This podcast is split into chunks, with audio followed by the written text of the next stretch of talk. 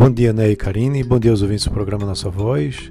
E a semana é, econômica começa com muito agito, muita atividade, é, principalmente no setor externo.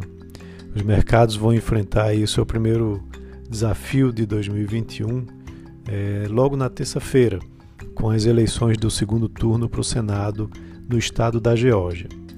É, por que isso? Porque lá há dois candidatos ao Senado que é, são republicanos e caso eles vençam, ou pelo menos um deles vença, vai manter uma maioria dos republicanos no Senado, fazendo com que você tenha é, na Câmara dos Deputados os democratas com maioria e na presidência um presidente democrata. Então teria aí mais equilíbrio na, nas votações das pautas econômicas daquele país.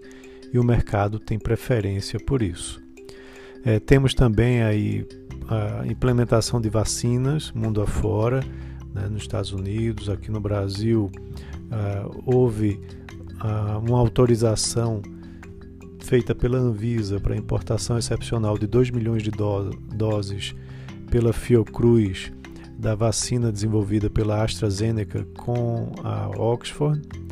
E essa é a grande novidade desse fim de semana. É, essa importação é excepcional, até porque o imunizante não foi submetido a uma autorização de uso emergencial, né? nem recebeu ainda um registro sanitário.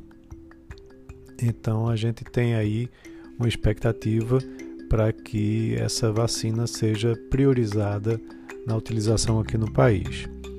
Lá fora, novamente, a gente tem dados é, do payroll, né, lá dos Estados Unidos, ou seja, são os dados das folhas de pagamento não agrícolas é, que mostram o desempenho do mercado de trabalho. E há uma expectativa que tenha acontecido uma perda do ímpeto desse mercado. É, também teremos aí uma primeira semana né, do mercado de ações, onde após termos aí uh, recordes sendo batidos no Dow Jones, S&P 500, uh, também o Nasdaq uh, e aqui no Brasil com o Ibovespa, uma semana com certa, provavelmente com certa volatilidade, principalmente repercutindo essa votação que eu já mencionei do segundo turno da Geórgia.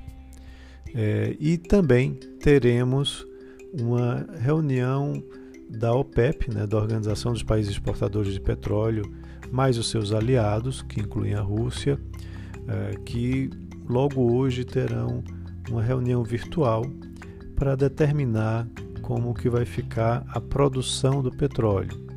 Né, se eles vão é, aumentar a produção, se vão manter como está, e isso vai ter uma repercussão no preço né, do petróleo e no mercado internacional. Então, esses são os destaques da semana econômica.